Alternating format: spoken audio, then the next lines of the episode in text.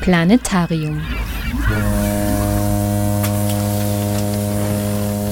Die Sendung der Grünen Bildungswerkstatt Oberösterreich. Keine Bewerbungen, keine Kurse, kein lästiges AMS. Trotzdem bekommen 44 Arbeitslose im niederösterreichischen Heidenreichstein für 18 Monate Geld vom Staat. Eine Art bedingungsloses Grundeinkommen, welches ihnen Zeit geben soll, ihre Leidenschaften und Fähigkeiten zu entdecken. Das europaweit einzigartige Beschäftigungsprojekt mit dem Titel Sinnvoll tätig sein, ein Grundeinkommensprojekt in Heidenreichstein entstand auf Initiative der Betriebsseelsorge Oberes Waldviertel und läuft offiziell als Kurs des AMS Niederösterreich. Treibende Kraft hinter der Initiative ist der Theologe und Betriebsseelsorger Karl Anton Immervoll, welcher bereits mehrere Projekte für Langzeitarbeitslose geleitet hat. Wissenschaftlich begleitet Dr. Franz Schandl als teilnehmender Beobachter das Arbeitslosenprojekt.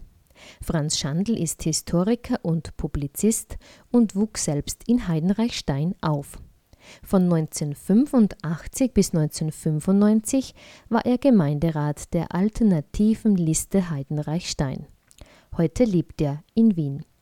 Auf Einladung der Grünen, Generation Plus Oberösterreich, stellte Franz Schandl bei den vierten Salongesprächen am 28. Februar 2018 in Linz das Projekt vor. Zu Beginn der Veranstaltung wurde ein ORF-Kurzfilm über die Initiative gezeigt in dem drei der 44 Teilnehmer porträtiert wurden und auf die im folgenden Radiobeitrag vom Referenten immer wieder Bezug genommen wird. Zur Sprache kamen darin die Floristin Anita, Harald, der sich mit einer Motorradwerkstatt selbstständig machen möchte, und der Musiker Dieter. Hören Sie in der folgenden Stunde Dr. Franz Schandl und seinen Bericht über ein außergewöhnliches Arbeitslosenexperiment sowie ausgewählte Fragen, die im Anschluss aus dem Publikum gestellt wurden. Am Mikrofon vom Planetarium begrüßt Sie heute Sabine Traxler.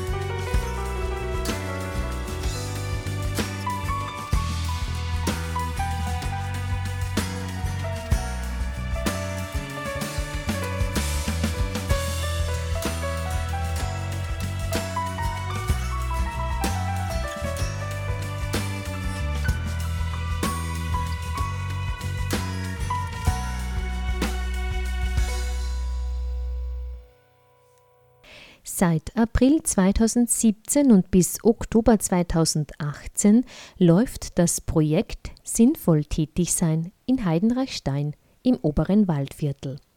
Dass dieses Projekt genau dort entstanden ist bzw. dort durchgeführt wird, hat mit der Geschichte und der Lage des Ortes zu tun.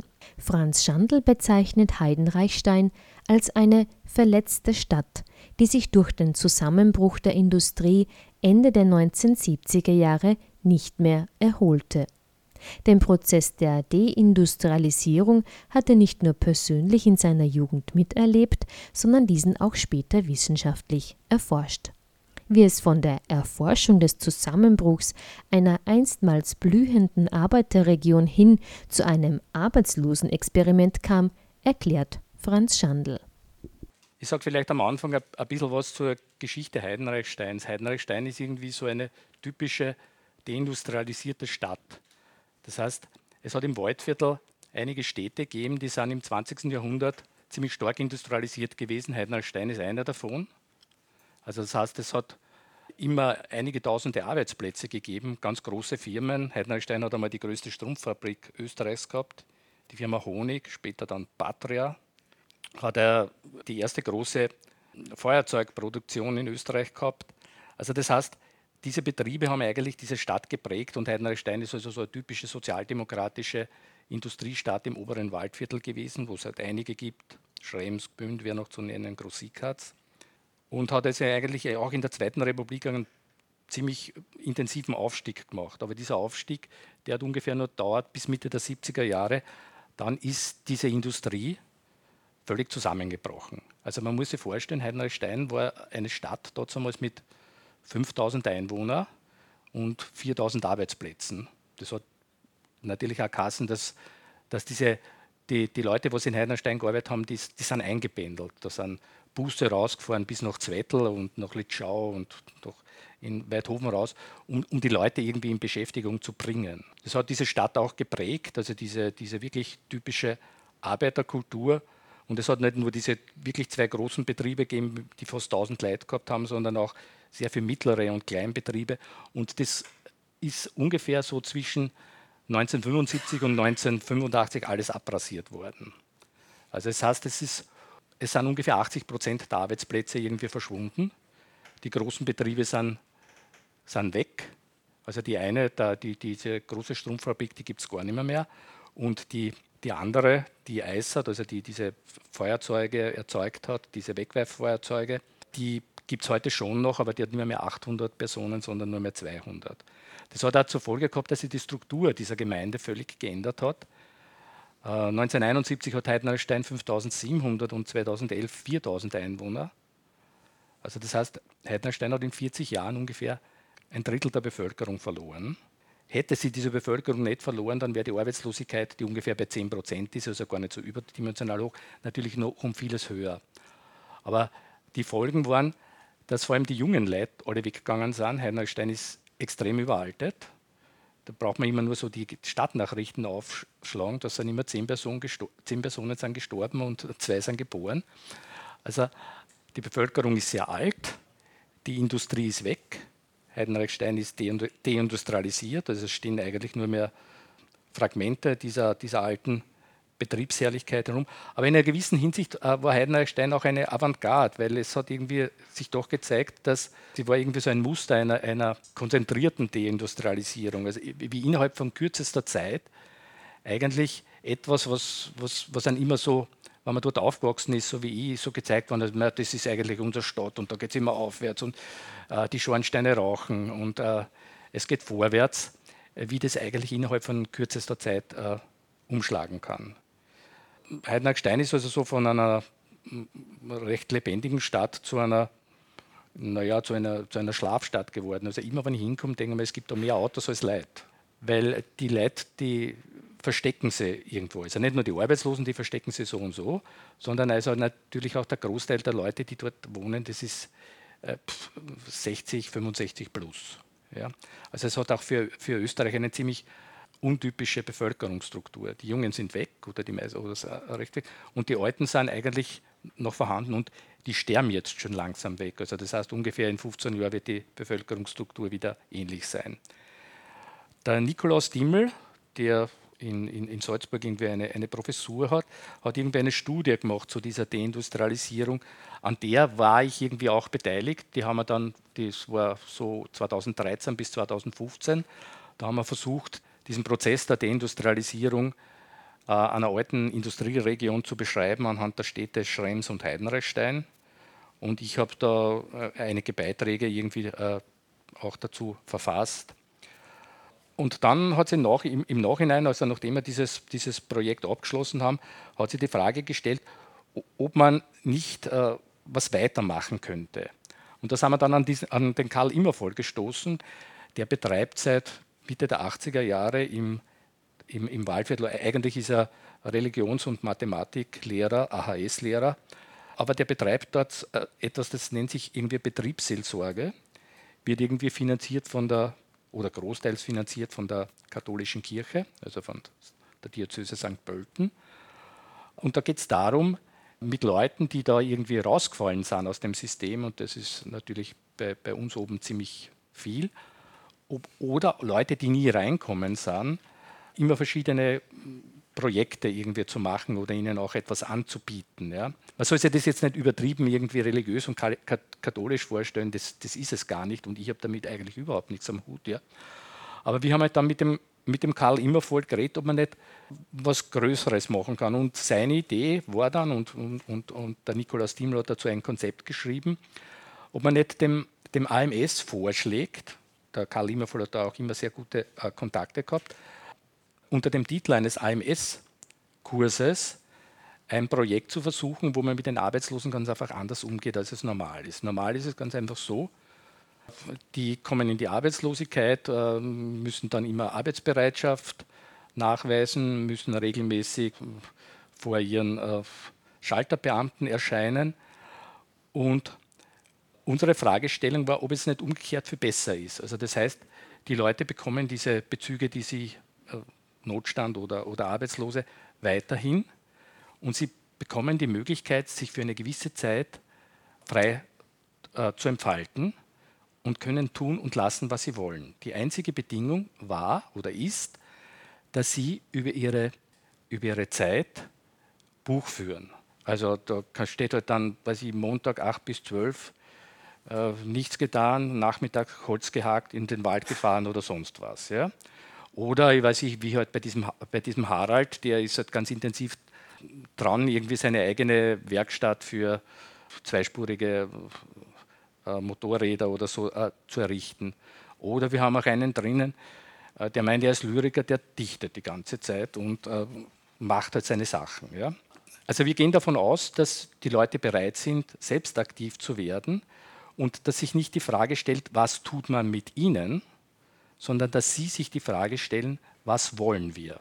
Wo wollen wir hin? Was gilt es für uns im Leben zu tun? Also weniger die Frage zu stellen, was will ich arbeiten, sondern die Frage, wer bin ich und was will ich? Wir gehen davon aus, dass die Leute nicht grundsätzlich äh, faul oder sonst was sind, sondern dass sie in vieler Hinsicht äh, Initiativen zeigen und das, das zeigt sich irgendwie auch beim, beim Projekt. Ja?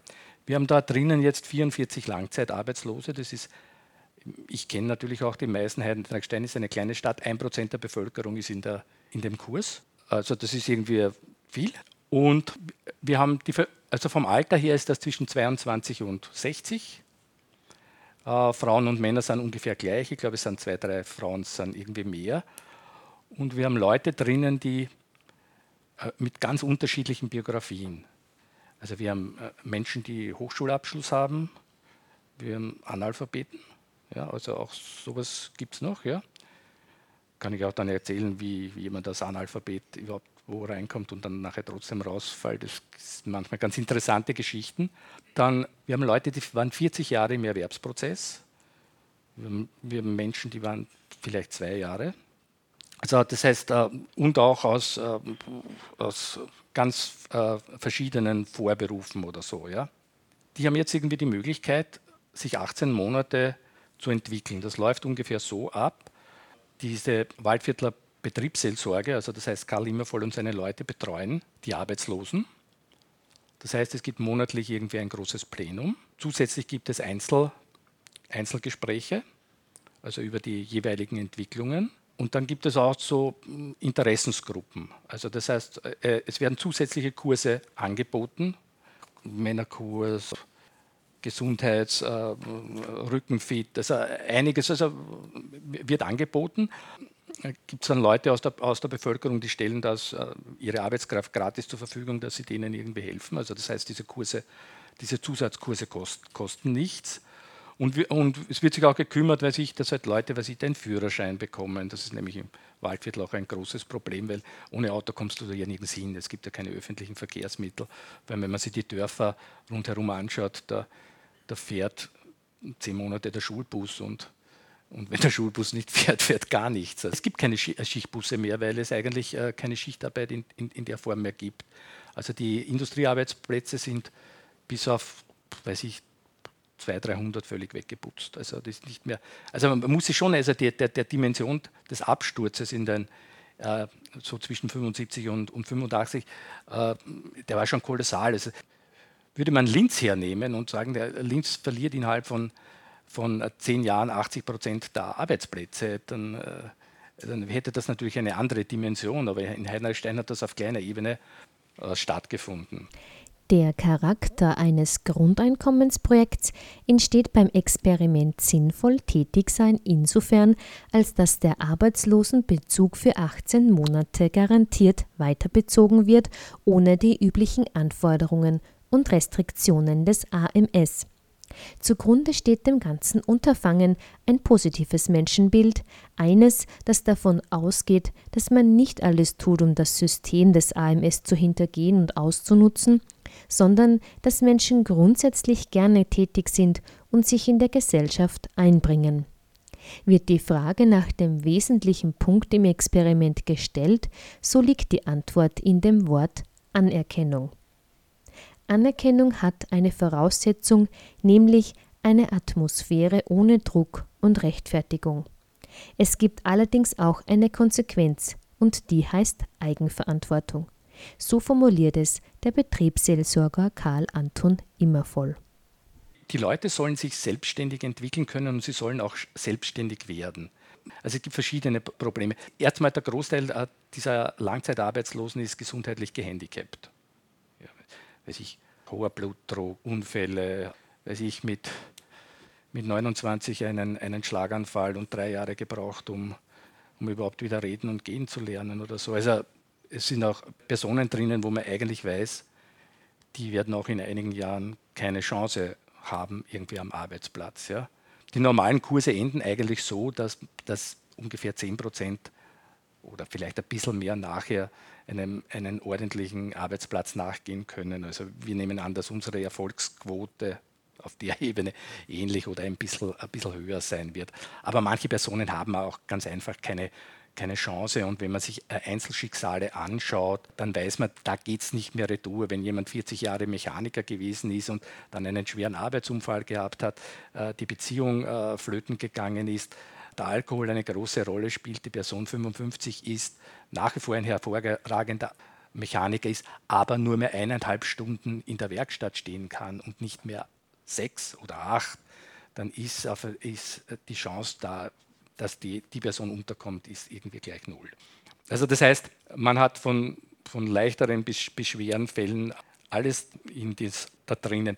Was die Arbeitslosen am allermeisten schätzen, das ist äh, man, gehaltsmäßig hat sich ja für sie nichts geändert. Das, dieses garantierte Grundeinkommen, das sie quasi haben, ich sage auch quasi, ist ja nichts anderes, als dass das AMS zugestimmt hat, dass die Bezüge, die vorher gegeben hat, diese 18 Monate weiter bezogen werden können. Also das heißt, äh, die haben auch kein, kein einheitliches Basiseinkommen, sondern äh, die Person, die halt, weiß, weiß ich, 450 ohne Mindestsicherung gehabt hat, hat nachher auch 400, diese 18 Monate und die 900 oder 1000 äh, hatte, hat also auch das Gleiche. Aber was die meisten als wirklich die große Entlastung äh, empfinden und das also auch so ausdrücken, ist, dass diese ganze Superstruktur der Drangsalierung, also dass sie irgendwie immer bereit sein müssen, dass sie irgendwelche Bewerbungen schreiben müssen, dass sie wohin gehen müssen, wo sie eh wissen, es wird nichts, das sind lauter so, so, so Pseudo-Auftritte, dass das weg ist. Das ist also wirklich das, was sie ausdrücken. Also das ist ungefähr schon nach zwei, drei Monaten gekommen, dass, dass hier eine große psychische Entlastung stattgefunden hat, also eine, eine Entängstigung oder so. Ja? Also das heißt, dass sie fiebern nicht schon den, den Terminen entgegen. Ja? Da gibt es Leute, die in den Einzelgesprächen dann, wird mir erzählt, und das ist auch sehr glaubhaft, äh, halt davon sprechen, dass sie drei, vier Tage bevor sie dann nach, zum Arbeitsamt oder zum AMS jetzt nach Gmünd fahren, äh, nicht mehr schlafen können und so. Ja? Jetzt schlafen die meisten wieder besser. Insofern hat sich die Lebensqualität dieser Leute gesteigert, ohne dass sich ihr Einkommen in irgendeiner Hinsicht gebessert hat. Ja? Unsere Aufgabe ist weniger die Leute fit to work machen, sondern überhaupt fit. Anhand der drei Personen, die zu Beginn der Veranstaltung im ORF-Beitrag vorgestellt wurden, geht Franz Schandl exemplarisch auf drei Schicksale ein, die in die Langzeitarbeitslosigkeit geführt haben. Die erste Person, die man, die man hier gesehen hat, der ist Musiker, war durchaus einmal ein erfolgreicher Musiker, ist dann als Musiklehrer abgestürzt. Das, von dort hat er auch den Titel, dass er irgendwie eine, einen Anspruch hat auf auf Arbeitslose und ist also dann, nachdem er jahrelang in Wien gewesen ist, wieder in das Elternhaus zurückgekehrt. Das ist auch ein Szenario, das, im, äh, das es jetzt im, im oberen Waldviertel des Öfteren spielt, dass Leute wieder zurückkommen, weil das Leben oben, na, sagen wir, unmittelbar mal billiger erscheint. Ist es auch natürlich, ja, weil sich, wenn man sich die, die, die Baugründe anschaut, ich meine, dass die fast nichts kosten oder auch die Mieten, die halt maximal ein, weiß ich, ein Viertel, was, was, was man in Wien verlangt. Und teilweise, wenn die alten Leute wegsterben, dann kommen, kommt ein Teil der Jungen wieder retour. Der Dieter ist da auch wieder retour gekommen, nur Musikszene oder sowas gibt es da oben in der Form nicht mehr. Ja. Na, das war nicht immer so. In den 70er Jahren war das größer, ja, weil da hat es viel mehr jüngere, jüngere Leute gegeben. Und in der, in der Zeit war er auch Schlagzeuger und Pianist irgendwie bei den Bluespumpen und die waren damals nicht so unerfolgreich. Ja? Äh, die gibt es noch immer, ja, aber ohne ihn, weil gut, das so Bands, äh, die, die teilen sich. Und jetzt sitzt er halt irgendwo am Dorf in einem Haus, geht eigentlich irgendwie kaum fort. Das Arbeitslosentreffen ist so, glaube ich, das einzige Treffen, das er besucht. Es wird äh, schwer, weil, und weil sich so eine Szene, wo, wo halt ein Barpianist äh, spielt, Boogie in, in einem Hinterzimmer, auch das ist irgendwie wenig gegeben. Also das heißt, ich meine, der Typ ist gut, der hat Fähigkeiten, der, der klopft irgendwie auf der einen Hand drei, auf der anderen Hand vier ohne Schwierigkeiten. Aber das sind halt ganz einfach irgendwie Sozialtechniken, natürlich in, in, in der Gegend kaum irgendwie vermarktbar sind. Also das heißt, er, bei ihm ist eher das Problem, dass man schauen müsste, dass er, dass er wieder Kontakte pflegt. Das ist überhaupt ein, ein, ein Problem von, von vielen dieser Leute, dass sie nicht mehr rausgehen. Das heißt, sie werden natürlich auch abgedrängt aus der Öffentlichkeit. Sie verschwinden dann in ihren Häusern und Wohnungen, sind nicht vorhanden. Das führt dann manchmal äh, sogar zu so absurden Szenen, dass, man, dass wir da im, im Projekt Leute aus dem gleichen Dorf haben, die sich nicht kennen. Also die, nicht nur, dass sie sich nicht kennen, die wissen gar nicht, dass es die gibt. Oder wir haben auch den Fall gehabt, dass sich zwei Brüder getroffen haben im, im Arbeitslosenprojekt, wo der Kontakt relativ spärlich war und die, die sitzen da auf einmal im Plenum äh, des, des AMS-Kurses oder unseres Experimentes. Oder dann die, die Anita, das dürfte so unsere einzige bekennende Grüne oder so sein in, in dem Projekt, die ist Floristin. Wenn man weiß, was man als Floristin verdient, dann, äh, sie hat kurz erwähnt, sie hat einen Arbeitsplatz gehabt in Gmünden. Ja? Da haben wir dann, wenn man dann nachfragt, wie wäre denn der Arbeitsplatz in Gmünden, da hat sie irgendwie äh, für 20 Stunden 450 Euro verdient. Zu Hause hat sie aber nicht gewusst, was sie mit dem Kind machen soll und dazu ist gekommen, dass sie nach Gmünd immer fahren musste mit dem Auto. Das heißt, sie hat im Monat dann 150 äh, bis bis 170 Euro verfahren und eine Pendlerpauschale hat sie auch nicht bekommen, weil das geht erst bei 20 Kilometer los und Gmünd ist 18 Kilometer von Heidenrichstein entfernt. Also äh, dass, dass die dann natürlich irgendwie auf den Arbeitsplatz dann wieder verzichtet, wenn sie für die Kinderbetreuung zu Hause sagen. Also äh, wenn man dann die einzelnen Fälle, ich höre jetzt eh dann auch schon auf mit den Einzelfällen, aber wenn man die einzelnen Fälle durchspielt, dann haben sie alle irgendwie eine Logik, die jenseits davon sind, die Leute sind irgendwie äh, faul und die wollen nicht und eigentlich gibt es doch genug oder sollte es genug Arbeitsplätze geben und wenn man sie etwas drangsaliert, dann tun sie schon. Also unsere Erfahrungen sind, dass das nicht der Fall ist und es gibt auch AMS-interne Studien, dass wenn man, wenn man Leute weniger bedrängt und ihnen mehr Möglichkeiten gibt, dass äh, auf der Ebene sogar die Wahrscheinlichkeit, dass sie wieder zu einem, zu einem Job finden, größer ist, als wenn man kräftig auf sie draufsetzt.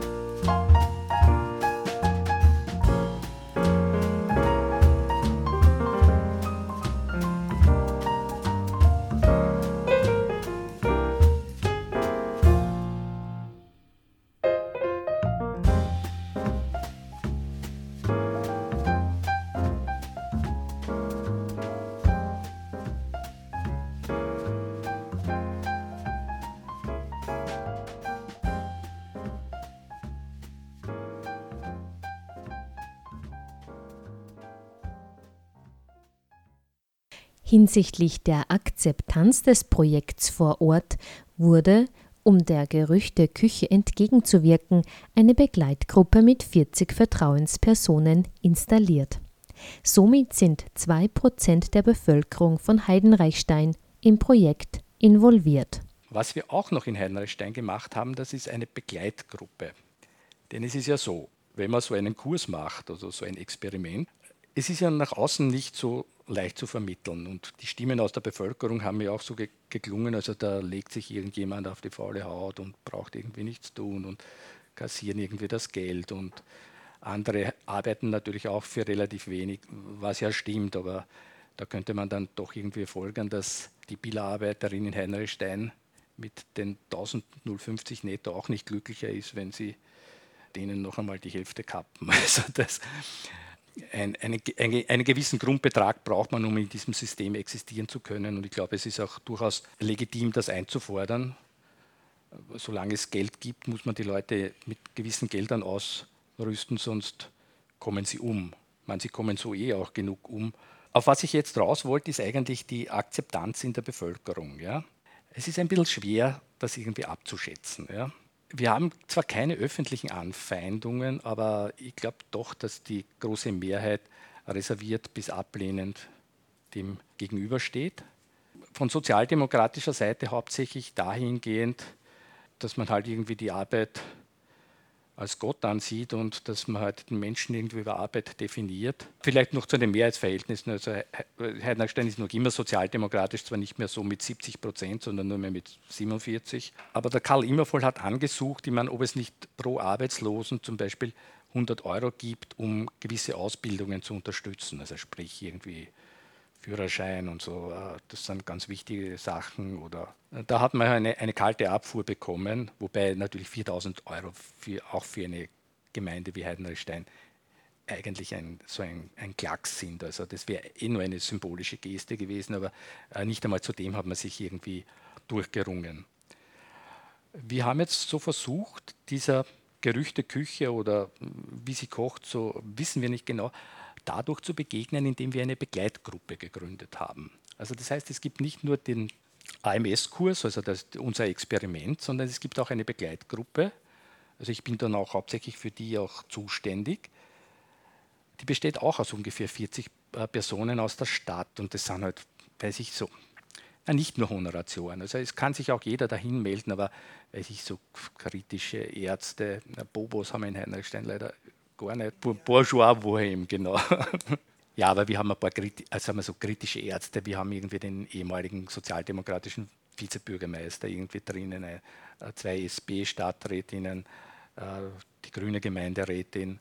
Die sind eigentlich dazu da, dass wir sie primär mit zusätzlicher Information versorgen. Also das sind in einem E-Mail-Verteiler drinnen. Wenn es irgendwas Bestimmtes gibt, werden die äh, von uns direkt informiert.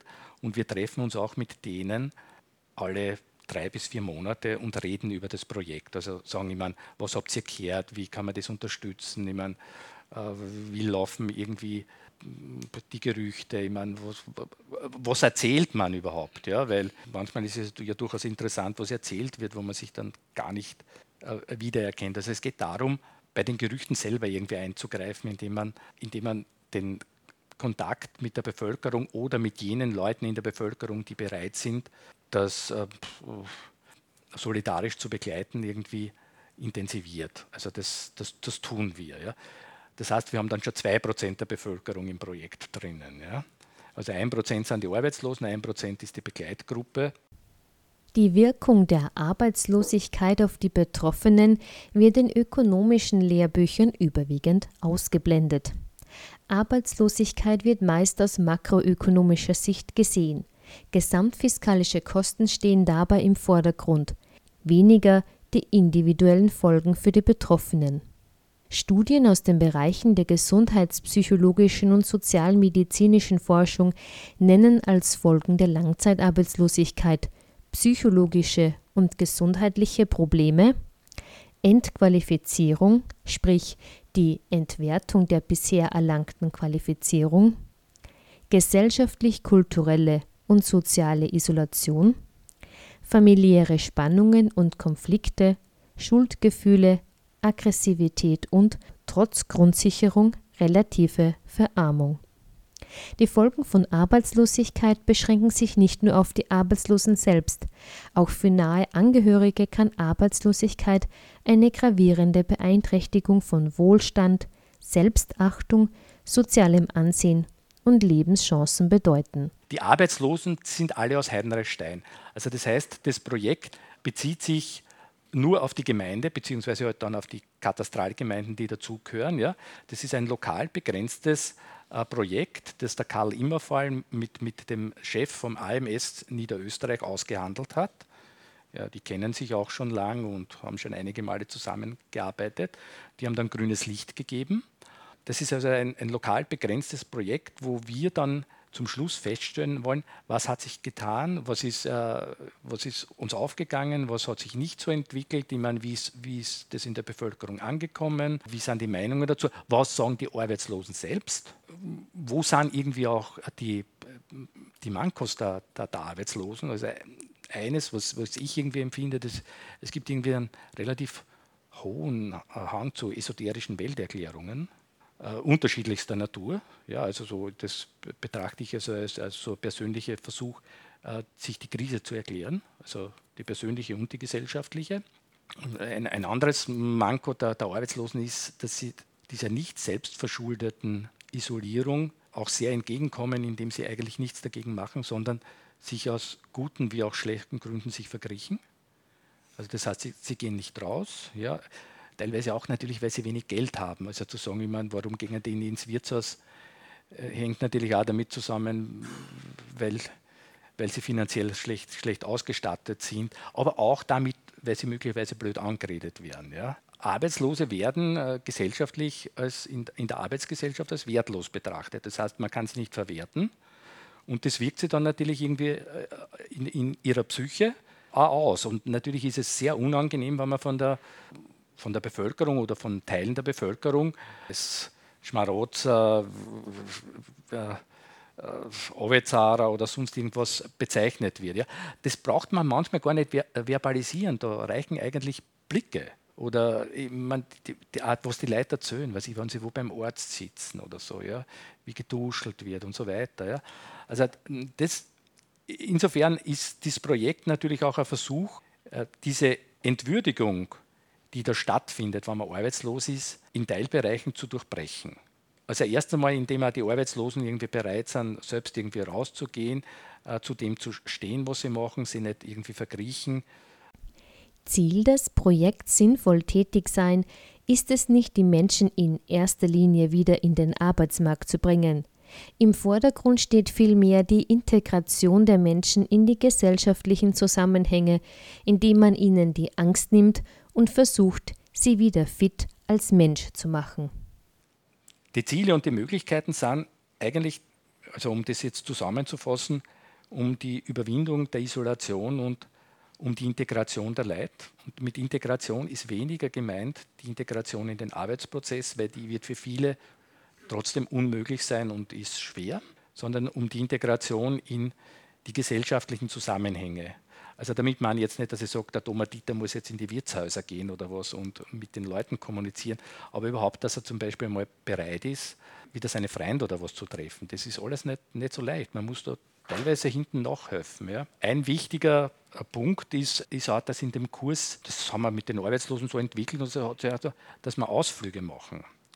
Die sind nämlich dahingehend sehr gut, dass wenn man geht, eine andere Situation ist, als wenn man sitzt. Also bei einer Sitzung, das sitzt man, es ist irgendwie eine gewisse Zeit vorgegeben. Äh, Plenarsitzungen sind auch meistens so, auch bei den Arbeitslosen ist es so, da hast du drei, vier so Vorredner und ein paar, die was nie was sagen. Also es ist gar nicht so leicht zu steuern. Ja. Während Spaziergänge da ganz anders sein, weil da muss man erstens einmal kann man allein gehen. Man kann irgendwie die Leute, mit denen geht, die, die kann man wechseln. Man muss sich nicht darstellen. Ja, also man muss auch irgendwie nicht Reputation vor dem Publikum erziehen, sondern man redet halt so dahin. Die sind, die sind sehr positiv aufgenommen worden. Wo da, da ist eher das Problem, auf der Ebene zu suchen, dass sie sich nicht selbst organisieren. Also weil wir, äh, die Betreuer sagen, naja, sie wird es doch selber schaffen, dass sich was ausmacht, dass du spazieren geht. Na, das ist uns bisher noch nicht gelungen. Auf der anderen Seite hat die Männergruppe den Betreuer ausgestoßen, was wir als ein, als ein großes Ereignis der Selbstermächtigung äh, empfinden und sie dann gleich beglückwünscht haben, weil wir haben sie gedacht, die Männergruppe ist, ist äh, gescheitert, aber die Männergruppe ist gar nicht gescheitert, die hat dann nur gesagt, wir brauchen, wenn wir uns im Wirtshaus zusammensetzen, keinen Betreuer, das geht auch ohne. Und da haben sie durchaus recht. Ja. So erlebt man halt ganz einfach positive und negative Überraschungen, aber es ist, es ist für uns alle, also nicht nur für die Arbeitslosen, sondern auch für die Betreuer und für mich irgendwie als wissenschaftlicher Beiwagen oder so, eine recht eine große Erfahrung, ähm, was sich tut und wo es sich bremst.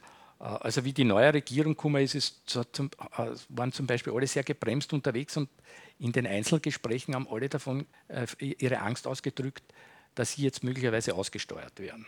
Ja? Also diese Angst ist, die sitzt drinnen und die ist eigentlich doch sehr groß, indem man halt sagt, naja, wenn einmal wer länger als weiß ich, zehn Monate oder was arbeitslos ist, dann muss der Betrag runter und, muss, und, und wird dann auf die Mindestsicherung reduziert. Und dann haben wir vor allem viele Angst, dass dann um, um ihr Eigentum kommen, beziehungsweise dass, dass, dass sich da wer ins Grundbuch setzt. Ja. Was ich da, da haben halt manche, was ich, ein Hektar Wald oder sowas. Ja. Das ist halt nur so aus der, aus der Kleinhäuslerzeit irgendwie überblieben. Oder fast die meisten haben natürlich Einfamilienhäuser oder, oder, oder sonst was. Ja. Und da haben sie also ob jetzt berechtigt oder unberechtigt, aber sie haben auf jeden Fall ziemlich große Ängste aufgerissen. Ja, das zweite war irgendwie diese Akzeptanz in der, in der Bevölkerung und das dritte, und da komme ich jetzt äh, zum eigentlichen Thema irgendwie Retour, das ist, dass es soziale Absicherung für Menschen in, in dem System gibt, ohne Bedingung. Also das heißt, das wäre in dem Fall also irgendwie ein äh, bedingungsloses Grundeinkommen. Da gibt es die verschiedensten Modelle und äh, Argumente dafür und dagegen. Unsere Ansicht heute irgendwie ein Projekt ist, äh, dass wir, ist egal wie man das einschätzt, halt in einer Gesellschaft lebt, wo die, die Kommunikation über Geld funktioniert. Also das heißt, man kommt zu den Gütern, sprich Waren, nur indem man irgendwie Geld besitzt. Und solange es irgendwie Geld gibt, muss man irgendwie die Leute auch mit Geld versorgen, sonst kommen sie um. Wie dann das, diese Modelle irgendwie genau ausschauen und was da ein gesellschaftliches Ziel sein sollte, über das kann man gesondert diskutieren. Also ich halte das Grundeinkommen weniger für ein Ziel als für einen Hebel, weil im Prinzip geht es nicht darum, nur jene Leute zu, zu alimentieren, die am Arbeitsmarkt keine Chance haben, damit sie nicht umkommen, sondern eigentlich geht es doch schon um, um etwas, was man ein gutes Leben für alle bezeichnen äh, könnte und auch ein angstfreies Leben sowas mit einer, in einer Gesellschaft geben kann, wo, wo das Geld dominiert, ist für mich, also, das steht eigentlich nicht außer, außer Streit, sondern, sondern ich gehe davon aus, dass das nicht, dass das nicht äh, möglich ist. Ja, also das heißt, das Grundeinkommen ist, um, um, um das vielleicht ganz kurz theoretisch anzuschauen, äh, geht wenig über die konventionelle, äh, konventionelle Sozialpolitik hinaus, aber sie setzt doch andere Akzente. Und der Hauptpunkt ist wieder, und da komme ich jetzt zum Anfang vom, vom, vom Referat durch, ist, dass die Leute keine Angst mehr haben müssen und nicht permanent irgendwelche verpflichtenden Bereitschaften ablegen müssen. Also das heißt, sich vorstellen, Arbeitsbereitschaft zu dokumentieren oder zu heucheln, äh, sondern, sondern dass eigentlich die Voraussetzung in der Gesellschaft sein sollte, dass, äh, dass, wir, dass wir dafür Sorge tragen, dass alle irgendwie ein, ein, ein, möglichst gutes Leben haben. Also das heißt, eine Gesellschaft, wo ein, ein Grundeinkommen nur ein Armenbrot wäre, das also jene, die, die Jobs haben, jenen geben, die keine haben, äh, das würde wahrscheinlich nur auf eine Zweiteilung, der weitere Zweiteilung der Gesellschaft rauslaufen. Aber als, als Vehikel, das dazu dient, dass die Menschen weniger Angst haben, finde ich, ist das, ist das, ist das gut, notwendig und die Erfahrung in Heidenreichstein zeigt, dass das den Leuten irgendwie auch, auch ganz gut tut.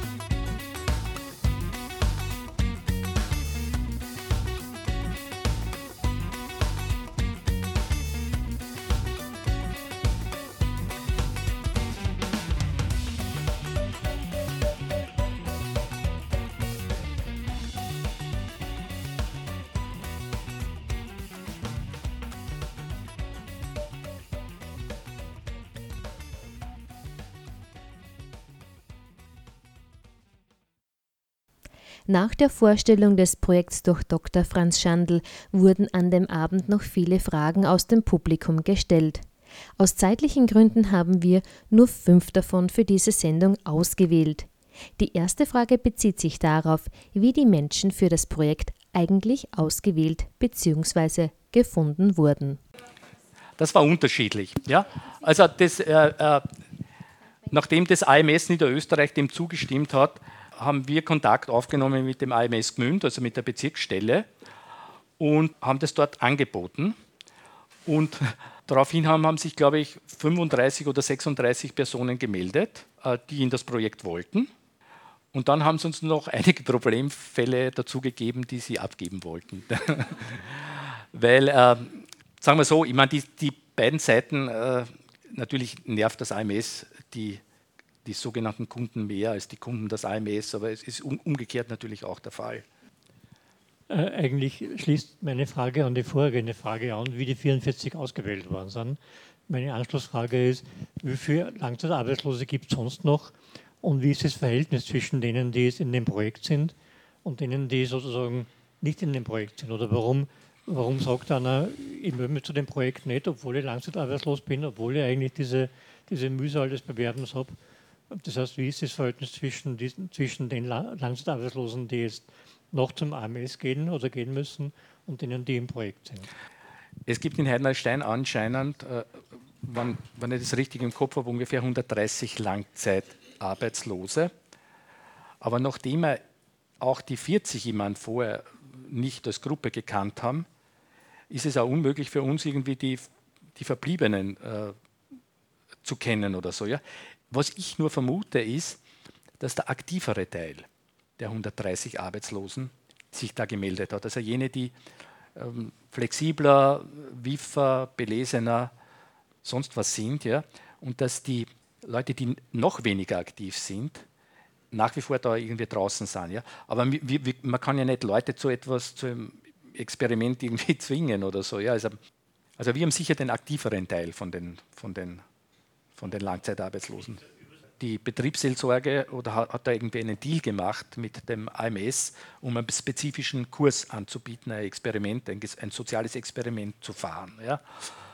Und zu den anderen, also wer das dann konkret, nachdem wir schon viele von denen nicht gekannt haben, dass es die überhaupt gibt, ja, nehme ich an, dass beim Rest das noch größer ist. Ja. Also wie ich, in das, äh, ich, ich bin ja in Heidenstein nicht mehr so verankert, ja, aber wie ich in das Projekt gekommen bin, habe ich ungefähr 20 bis 25 Prozent der Leute gekannt. Ja? Also manche intensiv, mit dem Tomatit habe ich sogar mal in einer Band gespielt, wie ich 17 war oder so. Weil eine von den Betreuerinnen ist eine sozialdemokratische Stadträtin, ja, die in der Gemeinde also sehr fix verankert ist. Habe gefragt, wie viele sie kennt. Ja?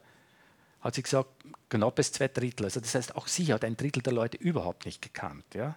Und Heinrichstein ist ja nicht die Welt, ist ja nicht Wien oder Linz oder sonst was, sondern, sondern die Leute, die rausgehen oder irgendwo hingehen, die kennt man schon. Ja? Also weiß ich, 19, 1980 hätte ich wahrscheinlich in Heinrichstein 90 Prozent der Leute gekannt. Ja? Oder zumindest, wo sie ungefähr hingehören oder wer sie sind oder welches Gesicht auf welche Mutter oder Vater schließen lässt oder so. Ich wollte Sie fragen, was mit den Aufzeichnungen passiert, die die Leute da machen über ihren Tagesablauf, was Sie zuerst erwähnt haben. Was passiert mit Dies, das, das soll ausgewertet werden. Ja? Das ist dann auch ein, ein gewisser Wunderpunkt, weil wir wollten ursprünglich eine, eine größere Studie machen, wo, wo es sehr viel empirische Auswertung gibt. Also auch über den Tagesablauf und, und, und auch einige standardisierte Interviews, wo sie was sie über Gesundheit und so Auskunft geben. Ja. Und es hat also ein, mehr oder weniger eine informelle Zusage gegeben, eine Studie zu zahlen für, für insgesamt 60.000 Euro. Und das hat dann das Land Niederösterreich, die da zustimmen hat müssen, also das ist gekappt worden. Ja? Also ziemlich in, auf ziemlich rüder Ebene mit einer Begründung, die uns bis heute nicht einsichtig ist, wie das, wie das funktioniert. Aber das wären EU-Gelder gewesen, wo es einen lokalen Fonds gibt, der heißt LIDA. Äh, die haben das schon befürwortet. Ja? Nur hat zum Schluss das Land Niederösterreich nicht gesagt. also äh, kein, kein Euro für diese Leute. Und deswegen haben wir dann auch ein Crowdfunding gemacht, wo wir ungefähr 20.000 Euro aufgestellt haben. Ja? Das war auch eine, für uns eine zusätzliche neue Erfahrung, also sozusagen die eigenen Forschungen halbwegs äh, zu finanzieren und so. Ja? Also ich mache ja zusätzlich auch dazu so etwas wie Öffentlichkeitsarbeit. Also ich habe ist ein längerer Artikel von mir erschienen im, im Pressespektrum und jetzt im, im, im, Augustin und im Freitag in Berlin. Und die letzten Streifzüge haben sie eigentlich dem Thema da gewidmet. Ja. Also mir geht es jetzt äh, ums äh, Grundeinkommen allgemein, also das Bedingungslose. Es ist anscheinend weniger eine Frage der Finanzierbarkeit, als wie das einfach Leute, die, der Neidfaktor so eine große Rolle spielt. Und das klingt auch so, also dass, wie wenn Leute, die eben ein Einkommen durch Arbeit, durch Erwerbstätigkeit verdienen, sehr unzufrieden sind. Also wie wenn das einfach so ein so, so schlimm wäre, arbeiten zu müssen und der andere muss nicht und der hat so gut und ich, ich habe so schlecht, dass man da mal ansetzen müsste, ja, äh, wie, wie Arbeit bewertet wird, weil das kann ja doch nicht sein, dass, dass er jeder so ungern arbeitet und das so schlimm findet, was er tut. Ja. Es wird schon Dinge geben. Ich weiß nicht, ob ich mir jetzt da verständlich gemacht habe, um was es mir geht. Ich denke mir, es gibt irgendwie schon einiges irgendwie an Arbeiten, die sind äh, sehr anstrengend, sehr nervtötend und äh, was, wenn man sich die, die Leute dann anschaut, ich meine, wie sie ja auch nach 20, 30 Jahren reinschauen und wie sie körperlich beeinträchtigt sind, wo, wo, wo man denkt, es ist eigentlich un, unmöglich, ich meine, Leute äh, so viele Jahre da drinnen zu lassen. Also man, das ist, weiß ich, man kann eine junge Krankenschwester wahrscheinlich durchaus, ich meine, zehn Jahre auf einer Intensivstation arbeiten lassen, aber sich vorzustellen, die arbeitet dort zwischen 22 und, und, und 62, dann ist die äh, wahrscheinlich immer selbst mit, mit 45 immer ein, ein Fall für die, für die Intensivstation oder so.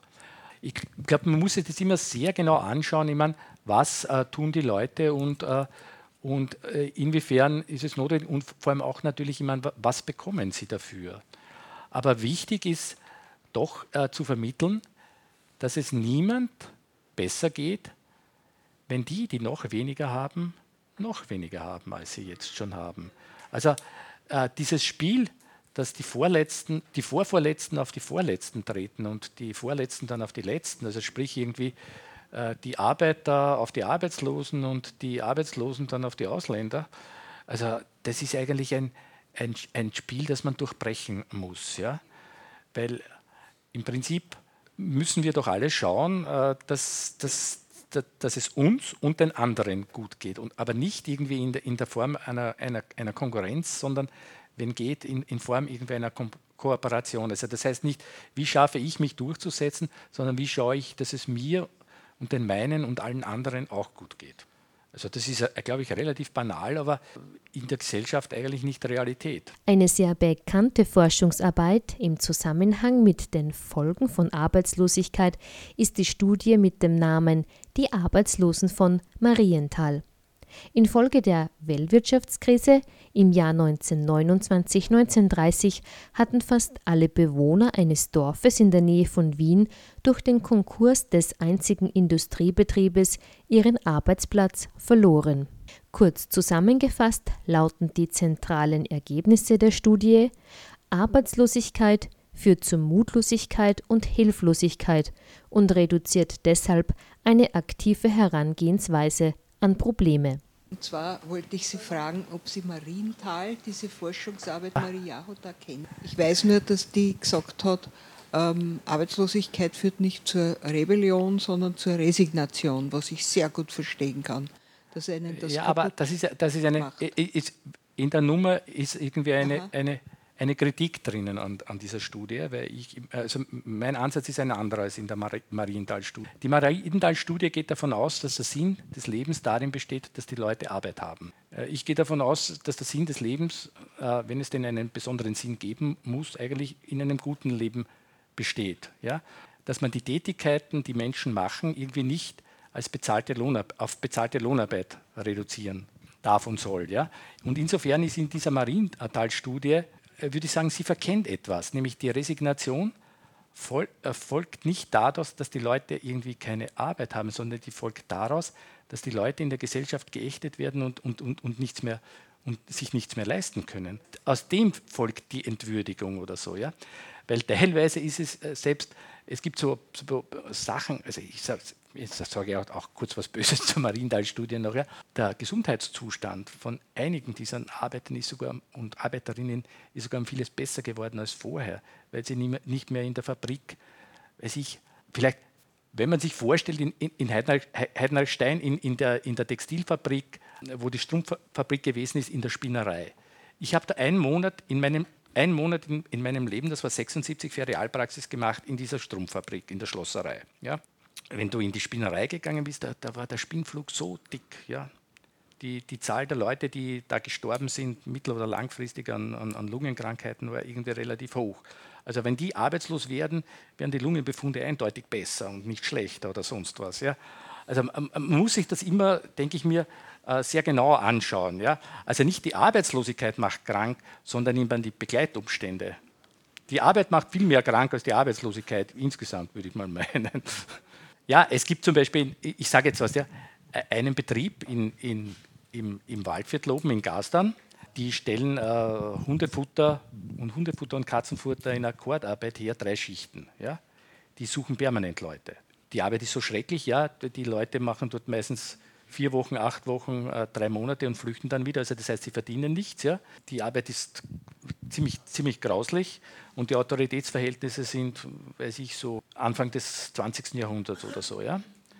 Also da jetzt dann zu sagen, na gut, aber da gibt es doch eh immer Arbeitsplätze und, und, und uh, warum gehen die Leute nicht hin und so. Ja? Also, uh, das, ich glaube, man, muss auch bei der Arbeit immer dazu sagen, ich meine, was, wozu und unter welchen Bedingungen findet, findet sie statt. Ja? Zum Abschluss noch die Frage, was die Teilnehmer und Teilnehmerinnen des Projekts machen, um wieder aktiv und fit zu werden. Kannst du noch ein bisschen was sagen, ähm, so Beispiele bringen, was, was die Leute so machen? Oder du hast ähm, zuerst erwähnt, ja, es, gibt also es gibt eine Gartengruppe zum Beispiel, mhm. äh, die leitet eh, die, der, also leitet, also die, man, die Anita ist da irgendwie sehr äh, zentral.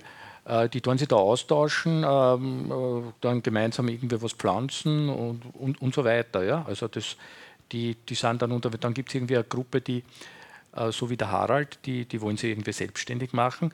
Die werden dann also zusätzlich betreut von einem Steuerberater, also was man halt irgendwie dazu braucht. Also das, diese Infrastruktur stellt, stellt also auch das Betreuungssystem zu. Also da hat es halt dann am Mittwoch um 13 Uhr kommt der Steuerberater und alle, die heute halt was machen wollen, die kommen da hin und lassen sich beraten oder so. Ja.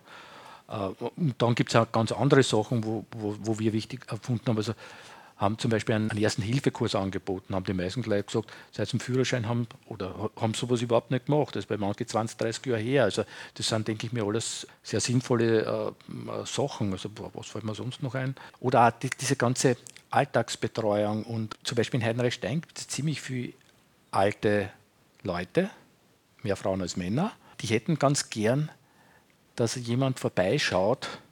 Also die, die, die müssten nicht versorgt werden, sondern eher Gesellschaft, äh, Karten spielen am Vormittag oder äh, einkaufen gehen vielleicht, ein bisschen spazieren gehen, was, was, was, vor, was vorlesen. Da sind die Überlegungen doch eigentlich sehr multiple. Es ist ja nicht so, dass wir was anbieten oder, oder, oder die, die Betreuung, so soll es ausschauen, sondern die Überlegung ist eigentlich die, wie schaffen wir es, Leute zu aktivieren, dass sie selber bereit sind, was für sich und andere zu tun. Also das ist irgendwie die, die Frage. Und das ist manchmal schwer, weil die meisten gewöhnt sind, dass ihnen wer was anschafft. Wir wollen ja eigentlich, dass sie aus diesem Verhältnis der Bevormundung austreten können und nicht, dass sie das weiter und weiter und immer weiter erfüllen.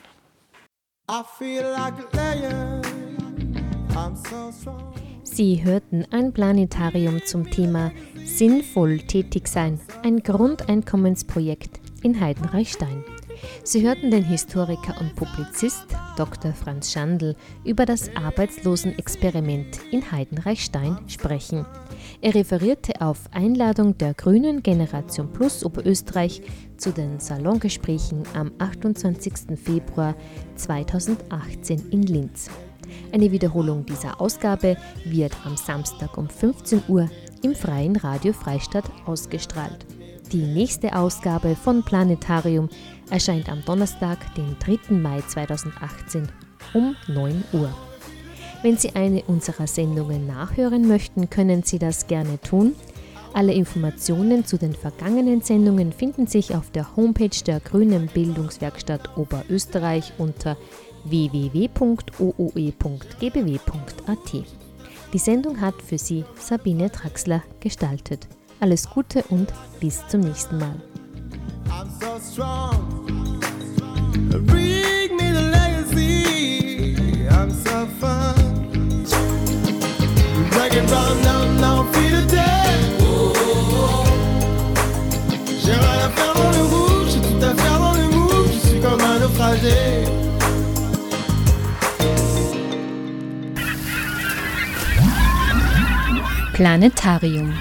suis. Die Sendung der Grünen Bildungswerkstatt Oberösterreich.